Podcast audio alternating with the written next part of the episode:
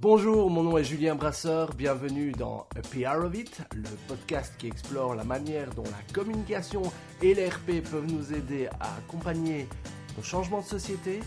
Bienvenue dans A PR of It, j'espère que vous serez a part of it.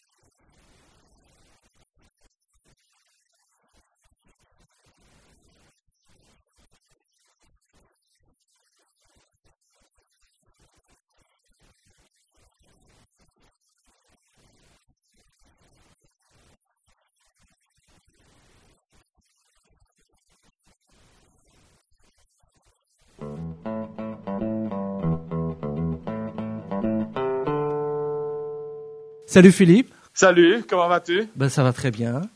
Alors Philippe, euh, Philippe Borremans, on se connaît depuis une bonne dizaine d'années déjà maintenant.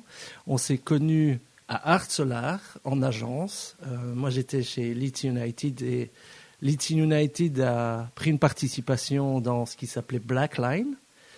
Et Blackline, c'était une des premières agences dédiées aux réseaux sociaux en Belgique. C'est comme ça qu'on s'est connus. Ah, ben, je, je crois qu'à ce moment-là, euh, c'était la, la, la, toute première. je crois qu'on était même un petit peu trop tôt pour le marché, mais en tout cas, oui, on se focalisait sur euh, tout ce qui est la communication euh, online, digital, réseaux sociaux, etc. Ouais. Mais on parle d'il y a longtemps, c'est vrai. Et donc, tu as été précurseur et tu sortais d'une période où tu as été également précurseur au sein d'IBM parce que tu as, tu as été de ceux chez IBM qui a euh, sensibiliser ce géant au potentiel des réseaux sociaux également.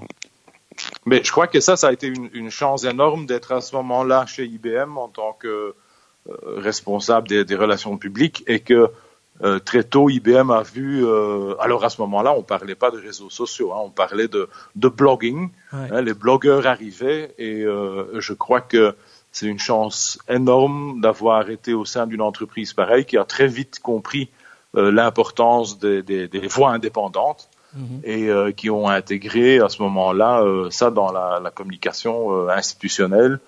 oui, certainement, c'était une période très intéressante. On parle quand même de 2003-2004, donc très tôt. Ouais. C'est ça. Et donc, moi, j'espère que je te l'ai déjà dit, mais allez, tu es quelqu'un qui m'a donné envie de, de pousser les, les, relations publiques assez loin tu étais quelqu'un de très exigeant sur euh, la manière dont euh, les, relations publiques doivent être un outil stratégique et dont les réseaux sociaux peuvent aussi être un outil au service de la réputation d'une marque et d'une organisation. Et euh, moi qui n'étais pas un fan d'ARP à la base, c'est toi qui m'as quelque part mis, donné une autre image des relations publiques, parce que parfois voilà, les relations publiques se limitaient euh, au business as usual, euh, media relations, mais euh, ne pensaient pas beaucoup plus loin que ça. Et donc voilà, c'est aussi l'occasion pour te remercier de, de ça parce que voilà, aujourd'hui j'ai accès à. Eh ben, ça, ça, me fait plaisir, ça me fait plaisir déjà de, de d'avoir élargi l'horizon et, et, de faire comprendre que les relations publiques c'est beaucoup plus que les relations médias. Oui, les relations médias, c'est une partie, mais il y a autant d'autres choses à faire en relations publiques quand on fait le, euh, métier vraiment comme il doit se faire. Donc, euh, non, merci pour ça, ça me fait plaisir. Et, et en tout cas, bon, euh, je, je t'ai suivi pendant ta carrière et encore maintenant, donc ça me fait plaisir de, de, de voir ça aussi. Super. après Blackline, qu'est-ce que tu vas faire exactement? Rafraîchis-moi cette mémoire. Ben, écoute, après Blackline, je suis courtement parce que j'avais euh, créé ça euh, pendant ce qu'on appelle un sabbatical, hein, une année de entre guillemets congé d'IBM. à ce moment-là, euh, IBM avait un programme en place, donc, donc j'ai pris cette opportunité. je suis retourné chez IBM pendant six mois, je crois, et après j'ai eu l'occasion de changer complètement d'environnement et de travailler pour une, une boîte belgo-belge en même temps internationale, mais quand même très belgo-belge, boîte de famille qui s'appelle Van Marke, euh, que beaucoup de gens connaîtraient probablement des salles de bain, mais qui est un groupe qui fait beaucoup plus euh, que ça. Euh, et là, j'ai accepté ce, cette proposition parce que c'était la première fois qu'une entreprise disait voilà, on veut intégrer les réseaux sociaux, la la communication digitale dans tous les aspects de l'entreprise. Et en même temps, je rapportais directement au, au, CEO de la boîte, ce qui, ce qui était quand même assez euh, un, un, signe de, de, du sérieux. Euh, euh, ce qu'il voulait faire. Et donc ça, j'ai fait quand même pendant, euh, je crois, six ans.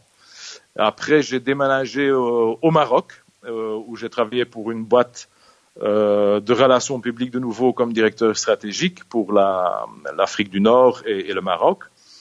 Et euh, il y a, euh, je crois, entre-temps, presque deux ans et demi, je crois, je me suis mis euh, full-time comme indépendant.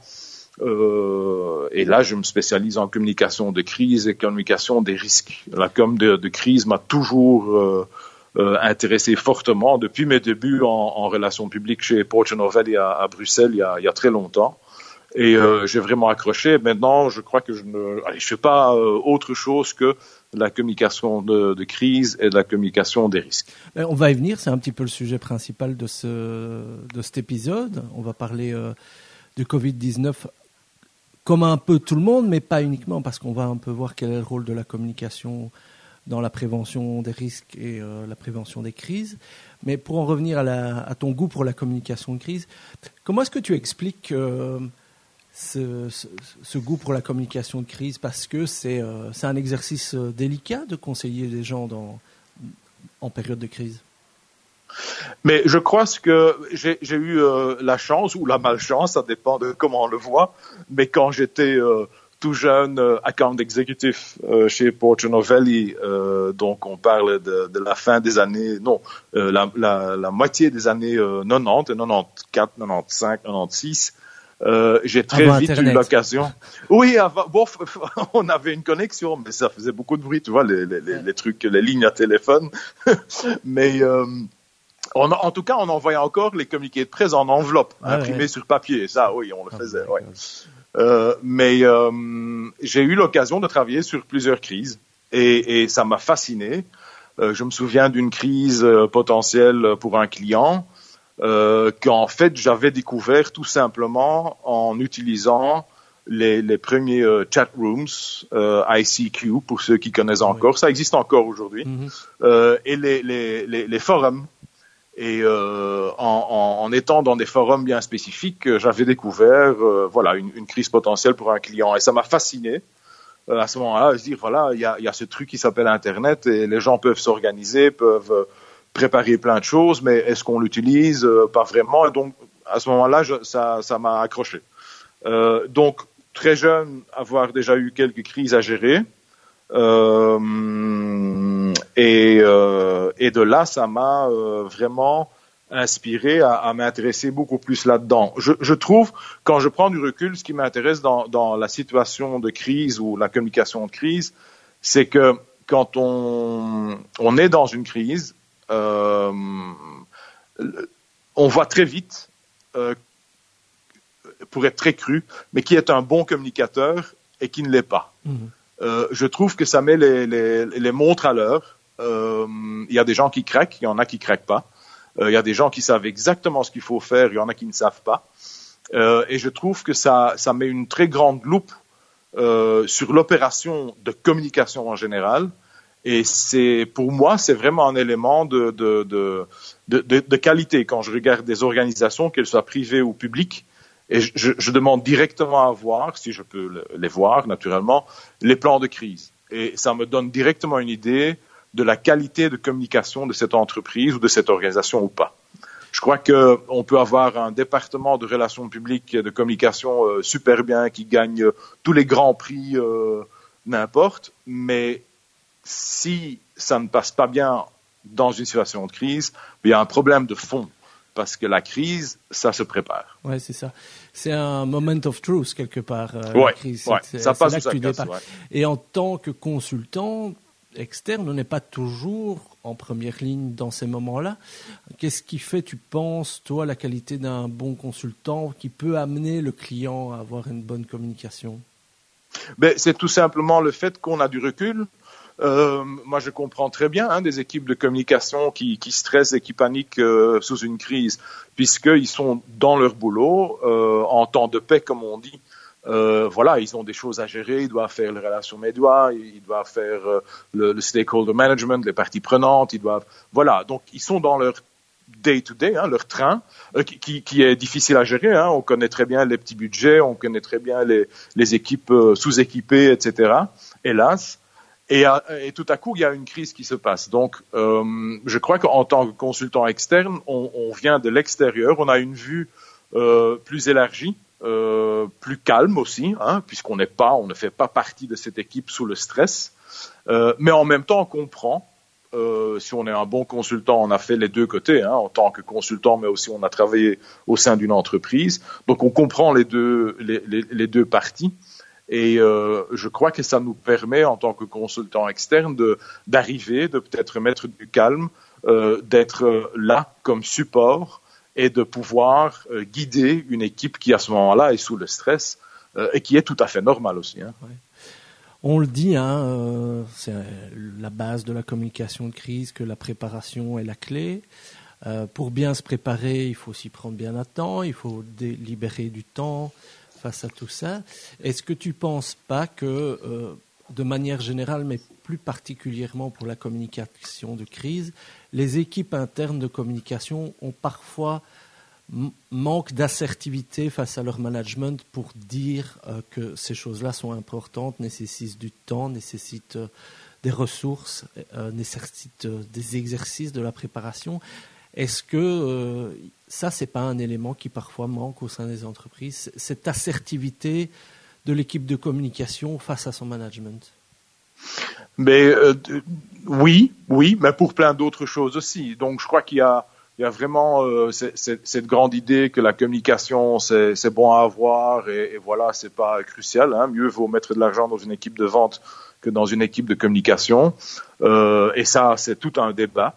Euh, je crois que depuis quelques années, quand même, les entreprises sérieuses ont pris la conscience et ont commencé à comprendre la valeur intrinsèque et financière euh, de la réputation, parce que la réputation aujourd'hui, on peut la mesurer en, dollars, en euros et en yens. Donc, euh, et je crois que ça, ce sujet-là est quand même un petit peu plus déjà discuté euh, au top d'une entreprise qu'il y a 10-15 ans.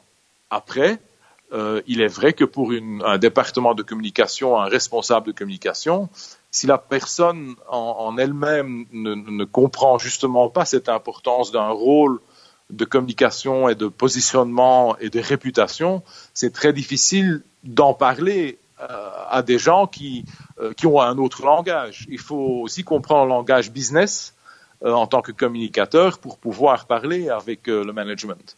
Donc ouais. euh, là, il y a déjà un, un, problème, je crois, et il y a des études qui démontrent très bien ça. En même temps, euh, c'est un petit peu comme une assurance, hein, euh, préparer une crise. Oui, mais est-ce qu'on a bien besoin? Est-ce qu'un jour ça arrivera? Euh, Est-ce que ça vaut le temps, l'argent d'investir là-dedans maintenant? Euh, je, je, je, crois que bien travailler ensemble avec euh, la personne qui s'occupe des risques opérationnels, par exemple, avec le département juridique, c'est quand même important de, de, faire le business case pour ça.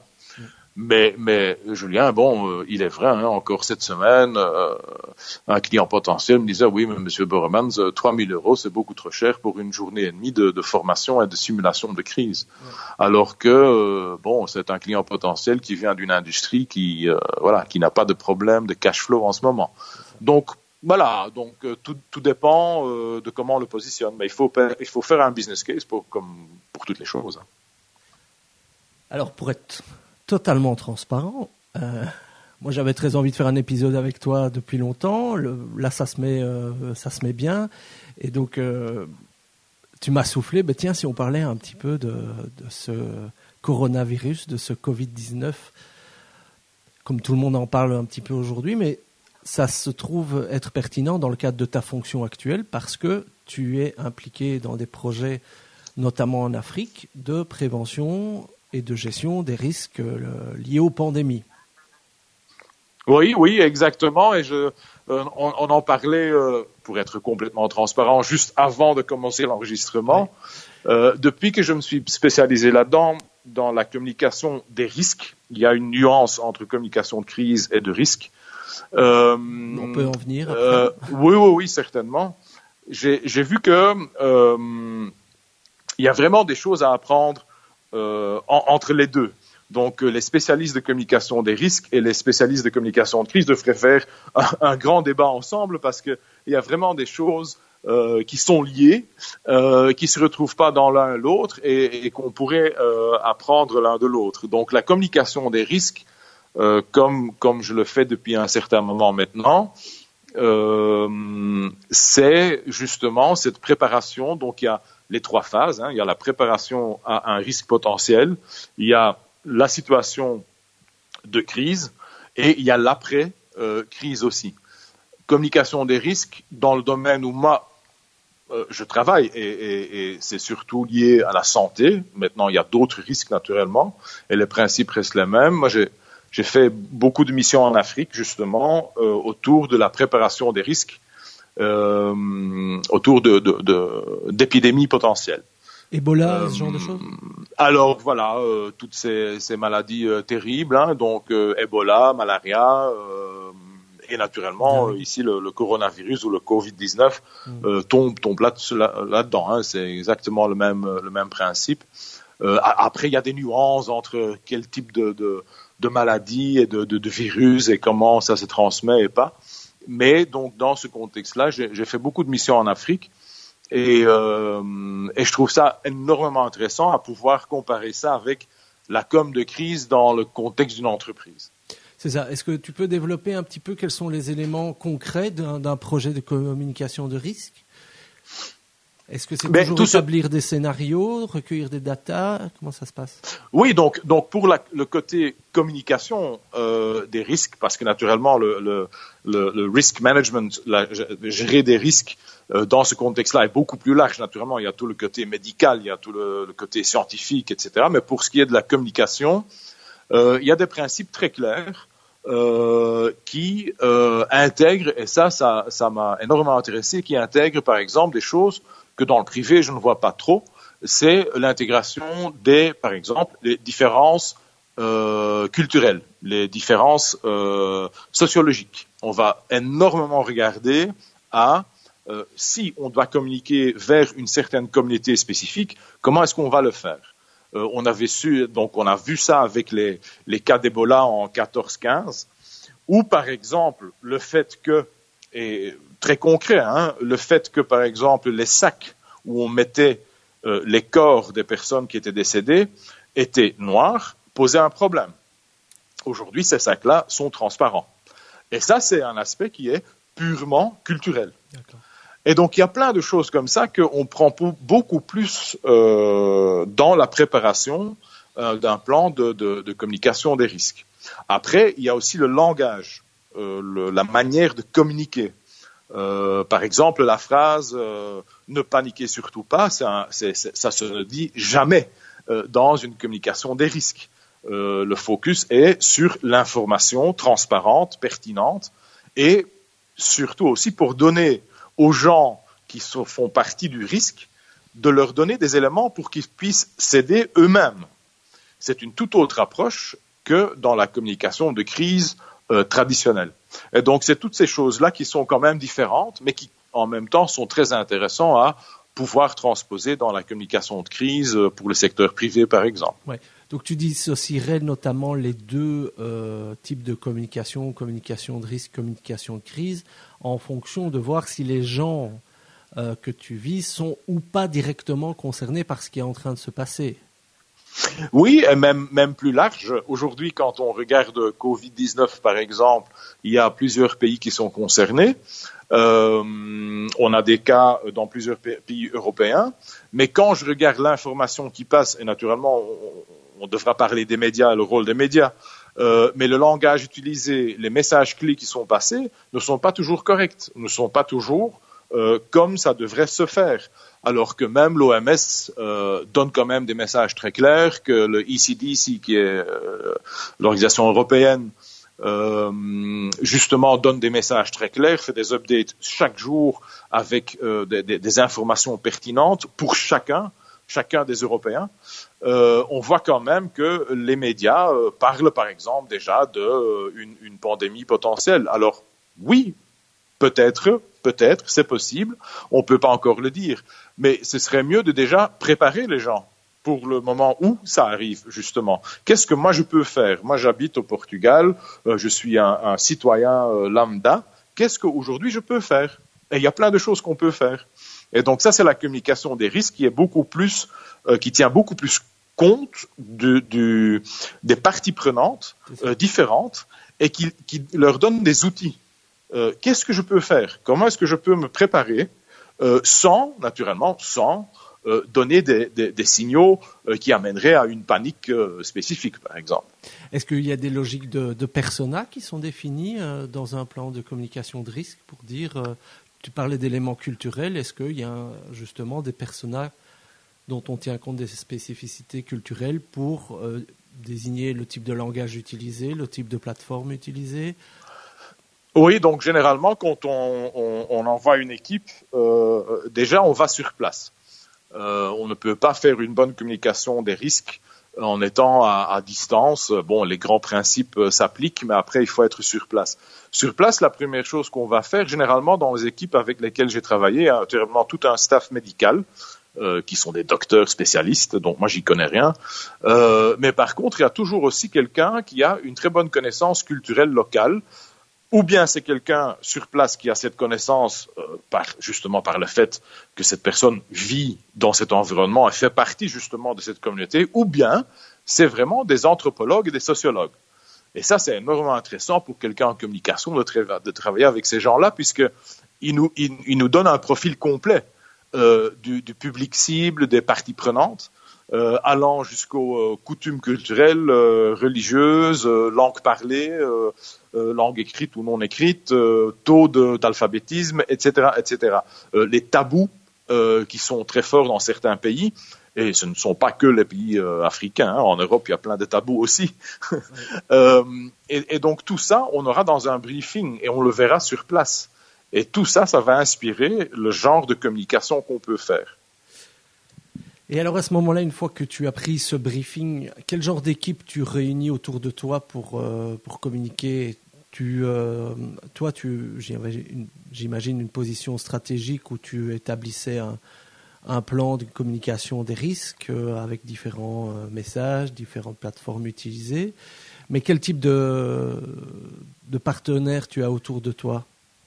Ben, Généralement, dans les projets sur lesquels je, travaille, c'est du les, gens qui font partie de la communication, du département de communication des ministères de santé. Donc généralement, c'est naturellement le, gouvernement et puis on travaille avec les partenaires qui sont euh, euh, l'OMS, euh, les, ONG euh, sur place.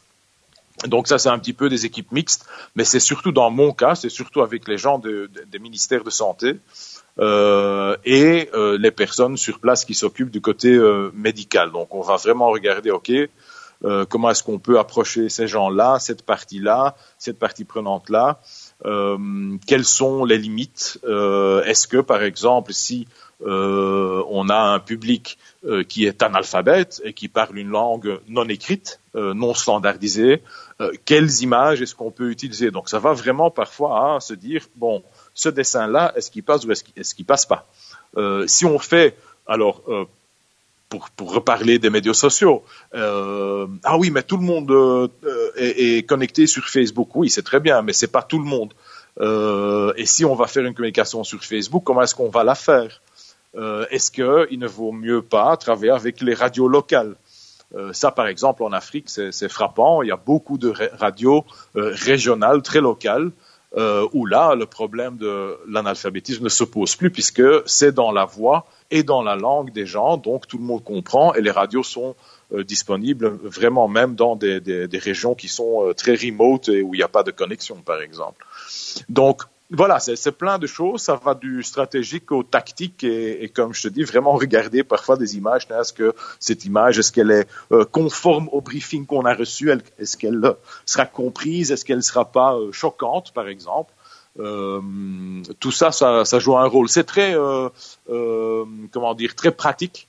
On est là avec les gens autour de la table, on, on, on, va voir les parties prenantes, on part en brousse, on revient. Mm -hmm. C'est très, c'est très différent de, de, jour en jour. Ouais. Ouais, J'imagine. Mais avec beaucoup de parties prenantes impliquées, avec oui. beaucoup de publics différents impliqués, parfois beaucoup de plateformes différentes, dans un contexte où des rumeurs peuvent surgir ou la clarté du message est essentielle, ça doit être euh, particulièrement euh, voilà, challenging d'avoir euh, des yeux partout et de pouvoir vérifier que le message est bien passé. Et certainement, à l'heure des réseaux sociaux aujourd'hui, je, me dis que ces risques de d'épidémies qui sont là, face auxquelles tout le monde qui est connecté aujourd'hui peut mal interpréter. Euh, il va nécessairement avoir besoin d'une gro part d'une grosse coordination et d'alignement sur les messages qui sont donnés, mais aussi d'obtenir des boucles de feedback pour identifier si, si les messages sont bien perçus. Ben alors ça, par exemple, dans, dans le cadre d'une épidémie, mmh. euh, c'est un des projets que, que j'ai fait dans, dans les Caraïbes, c'était justement de former des gens en communication des risques euh, qui, euh, ce qu'on appelle, sont des vector control people. Donc, c'est des gens qui vont vraiment et qui font aussi eux du, du community euh, engagement. Donc, ils vont vers les communautés puisqu'ils font généralement ils font partie de ces communautés et donc ils vont parler euh, avec les familles qui vont parler avec euh, l'imam, le prêtre, le, le, gourou, le chef du village euh, régulièrement parce que eux aussi font du dépistage par exemple. Et donc on a généralement un feedback euh, assez assez pertinent et assez régulier aussi puisque ces engagements avec ces communautés se font régulièrement pour faire le suivi du côté médical, épidémique, euh, mais aussi du point de vue communication. Et donc, c'est en formant non pas seulement les gens qui ont une fonction officielle communication, mais aussi ces gens-là sur le terrain, euh, qu'on va pouvoir avoir une équipe euh, virtuelle, mais, mais quand même assez grande, qui va s'occuper du, feedback qui revient vers l'équipe centrale, probablement basée euh, au ministère de la Santé. Et tout ça, c'est assez procéduré. Donc, il y a, y a, y a vraiment euh, un travail qui, qui, est fait. Quand on regarde, quand on donne des, des, des, des cours de euh, Emergency Risk Communication, par exemple, il y a toujours un cours dans le rumor management. Comment gérer les rumeurs? C'est un cours spécifique. C'est une activité spécifique. Elle est prise en compte. C'est pas quelque chose qu'on dit ah oui on pourrait avoir des rumeurs. Non non, c'est pris en compte dans un plan. Il y a un système derrière pour faire revenir les rumeurs, pour les, les contrer. Euh, et donc tout ça, c'est une approche qui, qui, est très bien connue et qui fonctionne bien aussi. Et donc, quand tu dis elle est très bien connue, elle est très bien connue des instances sanitaires euh, locales. Euh, tu penses que... ben, elle, elle, est, elle, est, très bien connue des instances sanitaires locales qui ont naturellement suivi des formations. C'est ça. C'est justement ça. Et donc j'ai passé un an et demi à, à voyager un petit peu partout en, en en Afrique, mmh. euh, et c'était surtout pour former justement euh, ces gens-là. Oui. Donc, euh, mais en même temps, euh, c'est quand même une autrement de donner des formations en communication de risque à des gens qui sont passés par là. Ils ont eu Ebola. Mhm. Ils ont vu euh, ce que ça peut faire une, une épidémie. Ils connaissent euh, le malaria. Euh, le malaria vient, revient avec la saison des moustiques, etc. Donc, c'est des gens qui sont très prêts et qui comprennent l'importance d'une bonne communication. Ils sont passés par des, des, des rumeurs qui ont tué des gens, mhm. soyons clairs. donc, il y a une autre attitude naturellement. Et, euh, mais, mais, ce qui me fait énormément plaisir, c'est quand on revient au pays, dans mon cas au Portugal à la maison, euh, je reçois encore des mails, je reçois des, des, des vidéos qu'ils ont fait par exemple, parce que dans ces cours-là, on les apprend à, à, créer des vidéos avec un budget zéro. Mm-hmm. euh, et ils, me les envoient, ils disent voilà, ça, on vient de, de montrer dans village X, Y, Z, les gens ont tout compris, c'est clair. Euh, il n'y a même pas besoin de son, c'est juste les images et ça fonctionne. Et ça, ça fait énormément plaisir, naturellement. Ben oui, enfin, je reviens à ce que tu as dit, hein, l'importance d'aller sur place, l'importance euh, de comprendre les cultures locales, l'importance euh, de parler leur langage et l'importance de collecter du feedback pour voir si le message est bien passé. et tu, notes un facteur de succès supplémentaire, c'est le fait que les gens sont conscients des dangers des maladies auxquelles ils font face.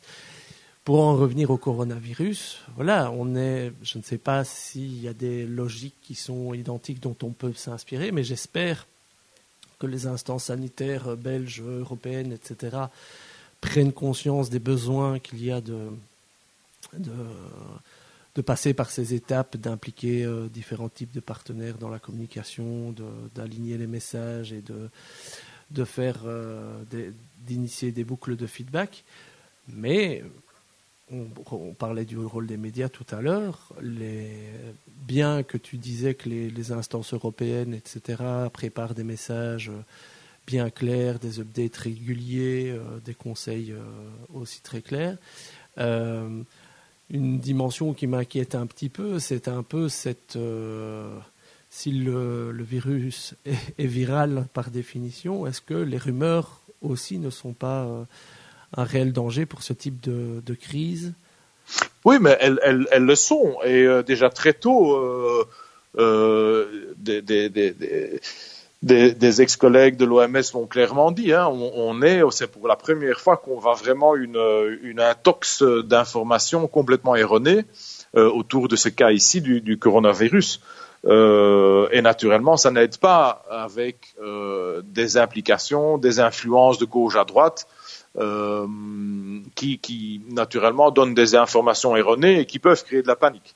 En même temps, quand même, euh, pour parler un petit peu de, de, de l'Europe, euh, on a des instances très sérieuses qui, qui, voilà, qui se préparent, qui se forment, euh, qui sont prêts à gérer. Euh, en même temps, chaque membre européen qui, fait, qui est membre de l'OMS a des audits réguliers sur leurs compétences en communication des risques. C'est une des compétences qui est euh, inséré dans, dans, un audit régulier euh, des pays membres de l'OMS. Euh, pour te dire, la, la Belgique est, euh, est, est, assez bien préparée sur ce point-là, et notre centre de, de, de, crise belge et le ministère de la Santé euh, sont quand même reconnus pour, pour leur, leur, leur spécialité dans, dans cette communication. Par contre, ce que je trouve ce qu'on fait pas assez, et ça je le vois dans les pays africains, c'est qu'on on implique les journalistes depuis le début et en temps de paix. Quand je dis temps de paix, c'est avant une, une, une, crise éventuelle. Euh, on les forme, les journalistes en Afrique. Ils sont dans les formations. Donc, on donne des formations aux gens du ministère de Santé et il y a toujours au moins un, deux, trois journalistes qui sont là aussi pour suivre la formation. Et donc ça, je ne sais pas si on le fait assez en Europe. Euh, alors, vite, je crois, on pourrait avoir l'idée, oui, mais c'est influencé. Non, pas du tout. C'est former des journalistes à comprendre un sujet qui est hyper complexe.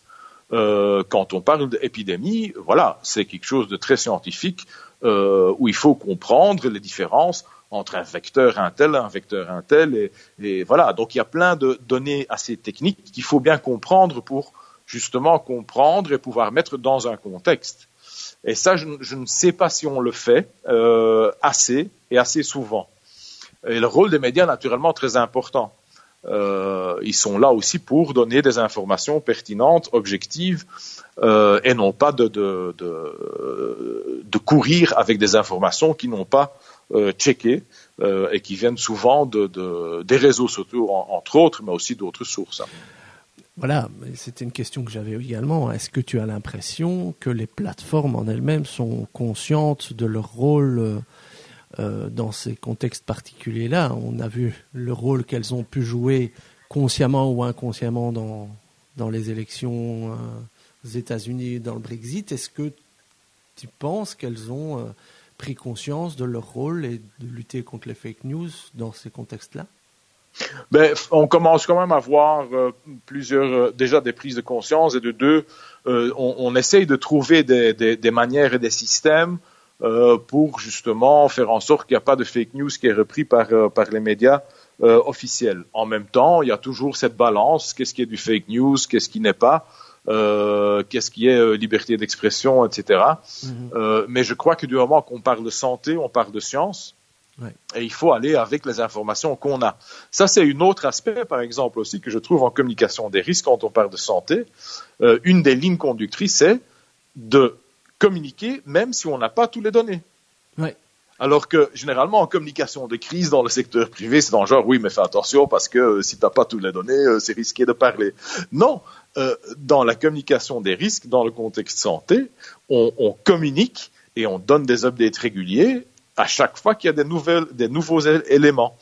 Et donc, on va proactivement vers la communication, puisque c'est la seule, le seul, la, seule manière de contrer déjà directement au début des rumeurs. De bien se placer devant, de se dire, voilà, on est la voix officielle, puisque par définition, on est responsable pour votre santé. On est officiel parce que basé sur de la science. On est officiel parce que euh, on a des gens euh, euh, de, de, médecine formée qui savent de quoi on parle, et on va communiquer proactivement. Et, ça, naturellement, régulièrement, c'est différent dans la com de crise, dans le secteur privé, où on va d'abord prendre, voilà, on va parler avec euh, le département euh, euh, légal, on va voir est-ce qu'on a bien toutes les pièces avant de, dire quelque chose. mais ici, on parle de santé publique, et donc là, il n'y a, a, aucun autre choix, et c'est la base aussi de la communication des risques dans ce contexte-là. Oui, donc on, on dit toujours, souvent dans la communication de crise qu'il faut s'exprimer en utilisant we know, we do, we care on pourrait dire que maintenant on peut dire we don't know euh, également. Et j'ai été un petit peu analysé euh, la manière dont l'OMS a communiqué via son directeur opérationnel, je pense. Effectivement, ils ont mis en lumière des choses euh, qui, ne connaissaient pas dans son statut. Une des choses qui m'a frappé également, c'est le fait qu'il il se montrait comme, un partenaire de premier plan vis-à-vis des États, et notamment de la Chine, en disant que voilà, ils étaient constamment en contact avec euh, les autorités chinoises. Euh, et, je pense que ça, c'est aussi un élément rassurant dans, la communication de crise. C'est dans le we know, on peut aussi euh, y ajouter le fait qu'il y a une coordination en cours qui, qui, est, qui continue parce que effectivement, on en parlait, euh, la coordination avec différentes parties prenantes est vraiment un, facteur de succès et un facteur rassurant dans la communication des risques. Oui, et aussi, euh, il ne faut pas oublier que quand on parle de santé et qu'on parle d'épidémie euh, et de pandémie potentielle, oh mon Dieu, j'ai mentionné le grand mot P, euh, dont tout le monde a peur. Mais euh, mais il n'y a pas d'autre choix. Hein. Euh, aujourd'hui, ce qui se passe de l'autre côté du monde a un impact chez nous aussi. Donc certainement dans ce contexte du coronavirus, il n'y a pas d'autre choix. Il n'y a aucun gouvernement au monde qui peut se dire voilà, je vais gérer ça tout seul. Euh, en même temps, il y a des obligations puisque être membre de l'OMS ou des Nations Unies, etc., euh, il y a des obligations de partage d'informations. C'est ça. Donc, cette coordination est très, très importante, très importante. Et pour avoir euh, travaillé avec le directeur opérationnel de l'OMS pendant quelques mois, mm. euh, je peux te dire, c'est justement quelqu'un du terrain aussi. Hein. Euh, ce n'est pas juste voilà quelqu'un qui est là dans le QG, c'est quelqu'un qui va sur le terrain, qui connaît le terrain et qui a travaillé sur le terrain. Et ça, je voulais en revenir parce que tout à l'heure, j'en ai parlé un petit peu et tu faisais un, feedback là-dessus. euh, je crois que c'est un message que, que, en tout cas, j'aime bien faire passer ça à n'importe qui qui travaille dans les relations publiques, que ce soit dans le privé ou dans le public. S'il vous plaît, sortez de votre bureau, sortez du bureau du QG, allez parler avec vos parties prenantes. Prenez la voiture, le train, l'avion, n'importe, mais allez voir ces gens. Euh, mettez-vous autour euh, de la table avec vos parties prenantes. Euh, ne pensez pas que ah, ah, demain j'ai une interview avec journaliste un tel et après j'en ai une autre. C'est important, les relations médias sont importants, mais gérer et connaître les parties prenantes, c'est encore beaucoup plus important. Et donc je trouve que euh, c'est un message que, que, que, je dis régulièrement en formation aussi, s'il vous plaît, sortez de votre bureau, allez voir vos parties prenantes là où ils sont. À ce moment-là, on comprend mieux, beaucoup mieux. Oui, totalement d'accord. Euh, j'avais deux questions encore. La première, c'est euh, est-ce que il y a des outils de réseaux sociaux, de social media intelligence, qui permettent de détecter des foyers d'infection. Est-ce que c'est utilisé par ces organisations-là? Oui, donc on a le, cas a été prouvé du point de vue scientifique. Il y a, il y a plein de, de documents de recherche publics là-dessus, par exemple dans la saison euh, de l'influenza standard, donc la grippe, euh, on peut voir arriver, euh, tout simplement en analysant Twitter. C'est ça. Ouais, donc certainement. après, il y a des outils qui, qui, qui vont plus loin, qui peuvent voir venir plus tôt. Le problème, c'est que ça ne sont que des outils qui donnent une indication potentielle. Euh, je reviens vers le Maroc où j'ai habité quatre ans. Euh, j'ai eu un cas où on faisait la préparation de crise pour un client. Euh, moi et mon équipe, on était responsables pour euh, la préparation de crise au niveau marocain, national. Et euh, il y avait une autre équipe américaine responsable pour tout ce qui était en dehors du Maroc.